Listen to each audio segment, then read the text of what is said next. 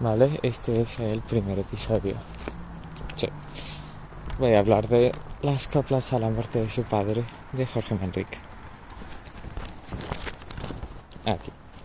Para empezar, tenemos su género literario, que es una elegía.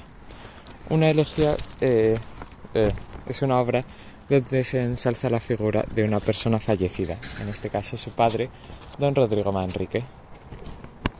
Eh, a la vez que lo hace esto, Jorge reflexiona sobre la muerte y la condición de la existencia, mientras se consuela por la pérdida. Por cierto, estoy paseando de mi perro, así que si me a gritarle o algo, lo siento. ¡Lucky!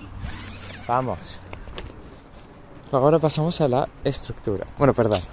Esta es una característica de las coplas medievales, ya que Jorge tenía un pensamiento medieval, como veremos más adelante.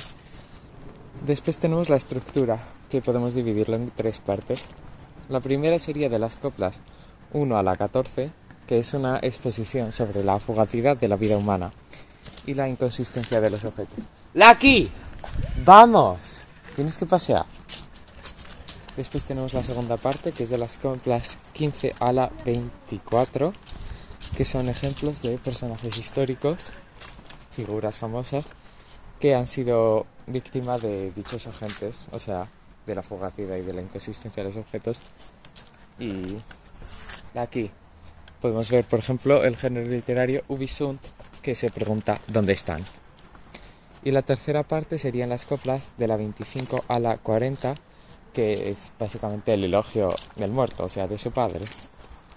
Los temas. Tenemos varios temas, el cual, por ejemplo, eh, primero vemos el mundo, que Jorge lo ve como un sitio de paso a la salvación del alma, o sea, a la ida al cielo. Debemos renunciar a los bienes y hacer buenos actos para poder llegar hasta allí. Esto es típico de... No, perdón. Este es el tópico de Contemptum Mundi. ¡Aquí! Vamos. Que habla también de eh, desechar los bienes materiales. Y la inconsistencia de este mundo se ve a tres factores, fortuna, tiempo y muerte, de los cuales vamos a hablar ahora. La fortuna es un azar ciego que determina las, desgracias humanas. Es pagana, por lo tanto, eh, volvemos al clasicismo, por esto se llama prerrenacimiento. Eh, luego tenemos el tiempo, que para Jorge no existe prácticamente debido a su fugacidad. Eh, todo acaba quedando en el pasado y el pasado es algo que no podemos cambiar, por lo tanto es como si el tiempo prácticamente no existiera. Y es inútil arreglarlos a los bienes. Este, esto también se... ¡Lucky! ¡Vamos! Se correspondería con el tópico literario Tempus Fugit que habla de lo rápido que pasa el tiempo. Después tenemos a la muerte. La muerte es igualatoria porque no le importa ni los ni si eres rico ni si eres pobre vas a morir igualmente. Es inevitable, cruel y aterradora.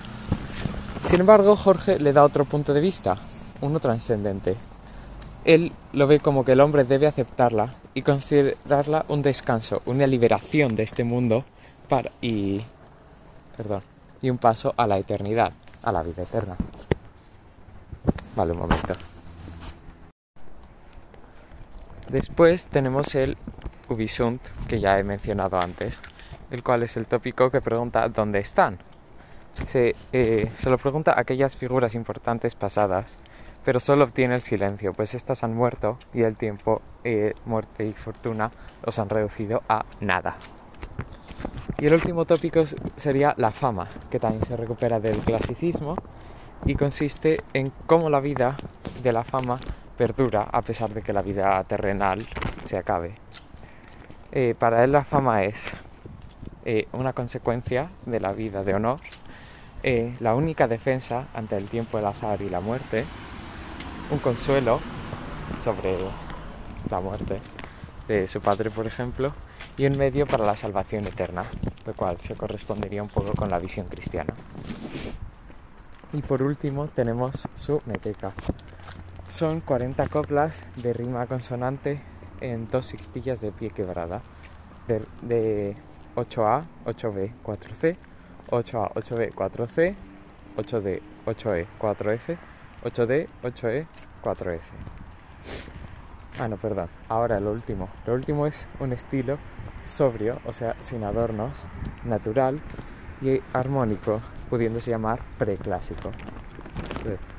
Su espíritu renacentista se desprende de los cultismos hipérbatos y adjetivos innecesarios, por eso es sobrio. Y pues lo voy a dejar así porque mi perro ya quiere volver a casa y total, este solo es un primer episodio así un poco de prueba. Buena suerte.